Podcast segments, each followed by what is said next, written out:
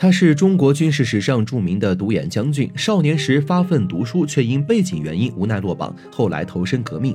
在他的一生中，经历了中国革命战争的全过程。朱德元帅曾说他是国家不可多得的将才，陈毅夸他论兵新孙吴，守土古范韩。他就是刘伯承。关于他的传奇，可能一天一夜都说不完，而他右眼的故事更是版本诸多。有人说他的右眼是被蒋介石打掉的，还有人说是因为生病没有的。但真实的故事又是怎样呢？究竟什么样的家庭背景让他落榜？又因为什么原因成了独眼将军？一八九二年十二月四日，刘伯承在四川张家坝的一户农民家出生了。在他出生前的两个月，曾祖父刚刚去世，父母感念亲人，便给刘伯承取了个孝生的这个名字。小的时候，刘伯承聪明而且活泼好动，十分调皮，掏鸟蛋、捅蜂窝一样没落。后来到了四处读书，听着先生一肚子的酸腐教学，更是坐不住，为此也没少逃课。不过自古以来，聪明的学生好玩，可一朝勤奋起来也会令人刮目相看。有一次，刘伯承的母亲正督促他读书，然而刘伯承却为了早点出去玩，就敷衍母亲瞎背一通。没想到这天父亲刚好在家，他听着外边刘伯承的胡言乱语，大为光火，于是开口呵斥道。笑声，你现在欺负你母亲不通文墨，但我告诉你，你的父亲南无庄田，北无庄地，只有一套笔墨能够留给你。你若是此时不用功读书，那将来要如何自处？父亲说罢，刘伯承的母亲才恍然大悟，自己被儿子哄骗了。伤心的他流着泪说：“谁让我小时候家里穷，上不起学，念不起书，现在好了，连亲生儿子都可以欺负我没文化，这叫我如何不伤心？”看到母亲哭红的眼，刘伯承心里是一阵酸涩。他没想到自己只是因为贪。玩却引得母亲如此伤心，于是便擦着母亲的脸，郑重其事地对他俩说道：“母亲、父亲，你们放心，从今以后我会好好读书，再也不逃课，再也不贪玩了。”果然如他自己所说，刘伯承这以后就成了学堂里最用功的一个学生，连原来对他十分看不上的先生都常常夸赞他好学刻苦。一九零四年，十二岁的刘伯承报名参加了当时的科举考试，这是清政府最后一次科考，而他的父亲刘文炳也参加了这次考试。原来年轻时的刘文炳参加过一次县试，因为成绩不佳，他自觉受挫，便再没有报名过。这次本是陪着儿子来的，可来到报名地时，心下遗憾的他，也鬼使神差的报了名，就算圆了心中理想吧。没想到这次科举，父亲二人是一战成名。第一轮考试，他们双双中榜，还没来得及庆祝，父亲二人呢又被双双逐出了考场。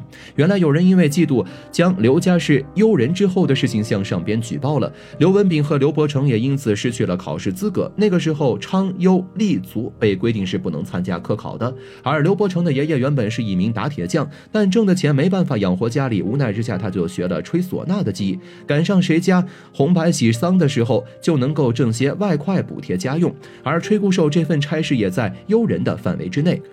虽然愤愤，但父子二人人微言轻，又有什么办法呢？这次事情之后，刘文炳便因为郁结一病不起。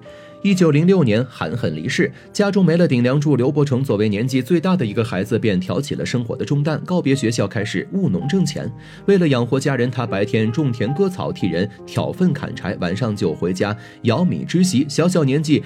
便他就已经知道了人生艰难，也因此恨透了阶级对百姓的剥削和压迫。一九一一年辛亥革命爆发，刘伯承毅然决然地加入到了这场革命洪流。在私塾老师的推荐下，刘伯承进入了汉西书院，在这里他第一次接触到算术、地理等自然科学。后来他辗转到了开县高等小学读书，刚好学校里有一批留学归来的老师，他们也因此认识了傅让三、朱晃等革命先驱。从他们那里，刘伯承开始了了解什么是革命，什么是民主思想，也知道了同盟会。虽然母亲劝他好铁不打钉，好狼不当兵，但刘伯承说服母亲，并让他摒弃这些陈旧思想，在辛亥革命这一年毅然从军。自当兵后，刘伯承参加了护法讨袁之战，军阀混战十几年，他就在里边拼杀了十几年。和其他革命志士一样，刘伯承一直在为找到救国救民的正确道路而奋斗。一九二三年十月，刘伯承因为受伤在成都治疗。治疗期间，他有幸结识了时任成都高等师范学校的校长吴玉章，在他的引荐下，又结识了革命志士杨岸公，这两个人也成了后来刘伯承在革命道路上的领路人。因为志同道合，刘伯承与杨岸公可以说是一见如故，而且通过深入了解，杨岸公对刘伯承在军事时局上的见解评价极高。不仅如此，对他在革命道路上的选择方向也十分赞同。一九二四年，杨与吴二人创立了中国青年共产党。当他们询问刘伯承是否参加时，刘伯承却婉拒了。他给出的理由是不能够见到旗帜就拜倒，等到对方各个派别深入了解研究之后，再选择一个方向坚定下去。面对这样的拒绝理由，杨暗公不但没有生气，反而竖起大拇指，大加赞赏，还说四川有了刘伯承，那还再用别人费心担忧呢？让人佩服的何止是刘伯承在军事和革命道路上的头脑？众所周知，刘伯承是独眼将军。关于他的右眼，坊间众说纷纭，有人说这是蒋介石打瞎的，有有人说是得病瞎的。然而这些却都不是真实情况。回溯当年，刘伯承因讨袁失败，辗转到上海，在上海他见到了孙中山先生，并加入了中华革命党。随后又奉命回川组建了川东护国军第一支队，作为一部分革命武装力量。为了配合国军主力在川南与援军对战。刘伯承率队攻克了长寿县，意图牵制敌军兵力，但因为长寿县易守难攻，加上当时策动地。当地起义军出现变故，刘伯承一行呢只得另换目标，转而对丰都发起了攻击。在夺取丰都的巷战中，刘伯承带头上阵冲锋。然而，当他正在转头搭救一名落后的士兵时，却被一颗榴弹击中，子弹从他的颅顶打入，右眼眶打出，直接在脑壳上打了个对穿，当即昏倒在地，不知昏迷了多久。刘伯承慢慢苏醒，却发现自己根本无力站起身子，只能够匍匐前行。爬了好久后，他终于因为体力不支晕倒在了一家水烟店。的门口。好在这家店中有一名学徒工从窗缝里认出了刘伯承身上的衣服，正是护国军。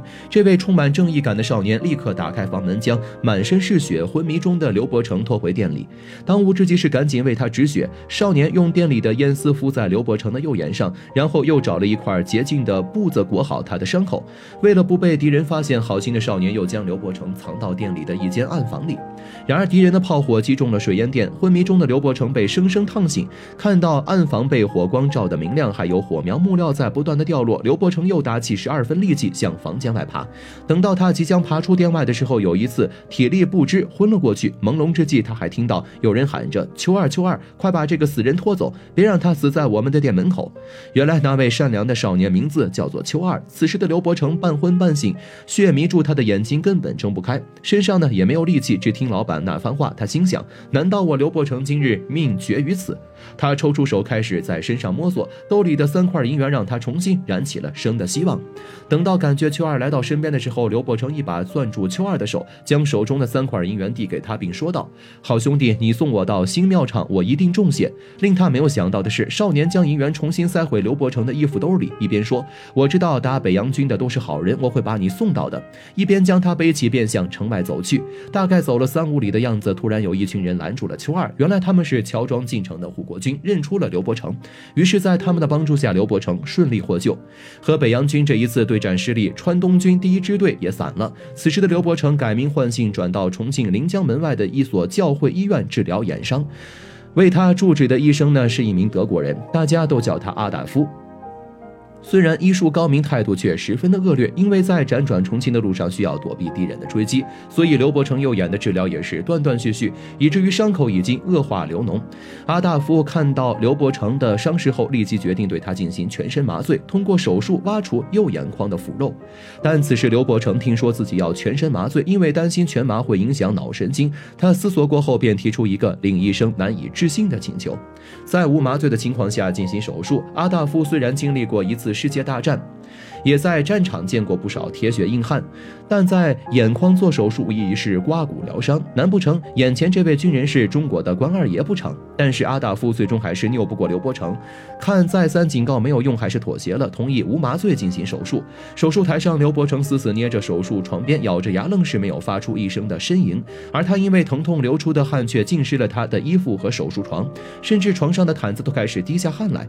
等到手术结束，医生问刘伯承感觉如何，他却。笑着回答：“七十二刀也没想象中的难挨。”原来刘伯承在手术时竟然还替医生数了他下的每一刀。一向态度不好的阿大夫此时呢也不得不赞叹：“我见过很多战士，但你是真正的铁血男儿，就像一块会说话的钢板。你不是军人，你是军神，你是中国军人的骄傲。”